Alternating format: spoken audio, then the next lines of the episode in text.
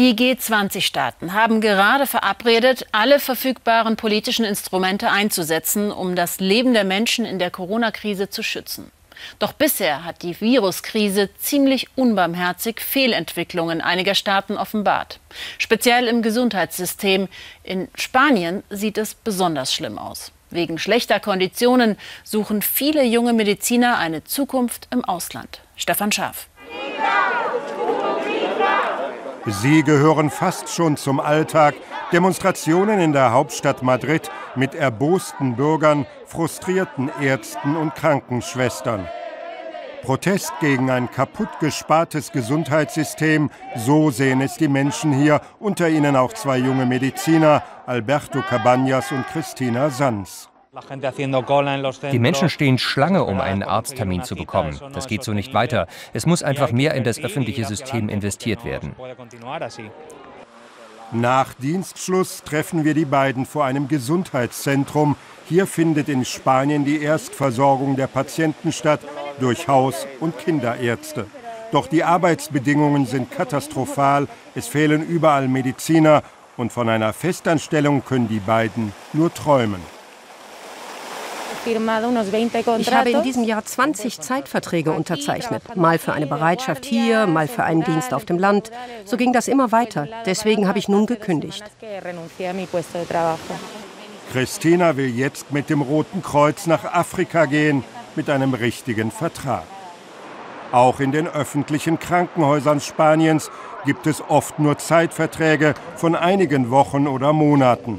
Und bei den Gehältern liegt Spanien ganz unten im europäischen Vergleich. Die Corona-Krise macht diese Missstände besonders deutlich. Mittlerweile fehlen in ganz Spanien etwa 12.000 Ärzte, Tendenz steigend. Christina und Alberto, die beiden Familienärzte, können nicht verstehen, dass in den letzten Monaten nicht verstärkt investiert wurde. Dabei hatte die Corona-Krise Spanien im Frühjahr besonders hart getroffen. Was ist die Ausrede dafür, dass nicht mehr Personal in den Gesundheitszentren oder für die Kontaktverfolgung eingestellt wurde? Nach sieben Monaten hat sich nichts geändert, außer dem Bau eines neuen Hospitals. Denn das ist ein Prestigeobjekt der Region Madrid. In nur wenigen Monaten soll für 100 Millionen Euro ein neues Krankenhaus für Covid-Patienten gebaut werden. Ein Bau mit einem Schönheitsfehler, wie Kritiker bemängeln. Es fehlt das Personal, das hier demnächst arbeiten soll. Möglicherweise muss es dann aus anderen Krankenhäusern der Region zwangsverpflichtet werden. Auch gegen dieses Projekt wird protestiert. Ärzte ziehen sich schweigend vor dem Gesundheitsdezernat Müllsäcke über, ein Symbol für ihre prekäre Situation. Statt eines neuen Hospitals fordern sie bessere Arbeitsbedingungen für sich und ihre Kollegen. Oben in seinem Büro verteidigt der zuständige Dezernent die bisherige Politik. Madrid habe einen starken Gesundheitssektor. Die derzeitigen Spannungen seien Folge der Belastung durch die Covid-Krise.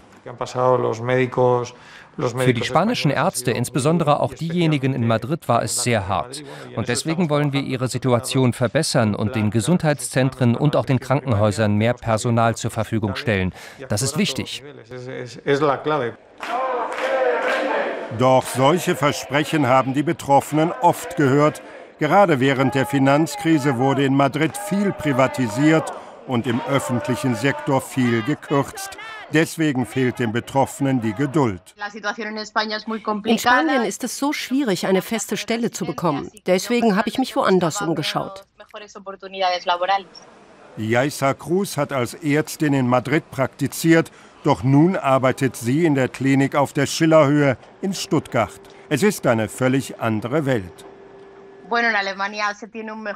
In Deutschland verdient man mehr und man hat mir nach einer Probezeit sofort einen unbegrenzten Arbeitsvertrag angeboten. Die junge Ärztin ist kein Einzelfall. In der Nähe von Sevilla besuchen wir einen anderen Arzt, Narciso Barbancho. Er pendelt schon seit fast 20 Jahren von seinem Wohnort ins portugiesische Faro. Im dortigen Krankenhaus hat er einen unbegrenzten Vertrag und klare Aufstiegschancen. In Sevilla war dies für ihn unmöglich. Das ist natürlich traurig, aber so ist es halt. Ich habe immer gedacht, dass es irgendwann eine Option in Spanien geben könnte. Aber nun habe ich mich für Portugal entschieden und das ist das Beste für mich. Am nächsten Morgen macht sich der Arzt früh auf den Weg nach Portugal. Drei Stunden fährt er. Doch das ist es ihm wert und vielen anderen auch. Im Schnitt wandern 3000 spanische Mediziner jährlich ins Ausland ab. Ein dramatischer Braindrain. In der Küstenstadt Faro arbeitet Narciso in einem Krankenhaus als Spezialist in der Notaufnahme. Wegen der verschärften Covid-Lage können wir innen im Hospital nicht drehen. Der Arzt schickt uns ein Foto. In der Mittagspause treffen wir ihn dann wieder zusammen mit anderen Kollegen, Spanier im Exil. Am Anfang tat es sehr weh. Im ersten Jahr musste ich fast weinen. Aber dann habe ich es positiv gesehen. Portugal hat mich aufgenommen und meine Arbeit geschätzt. Das Angebot, das wir hier bekommen, ist viel attraktiver als drüben in Spanien.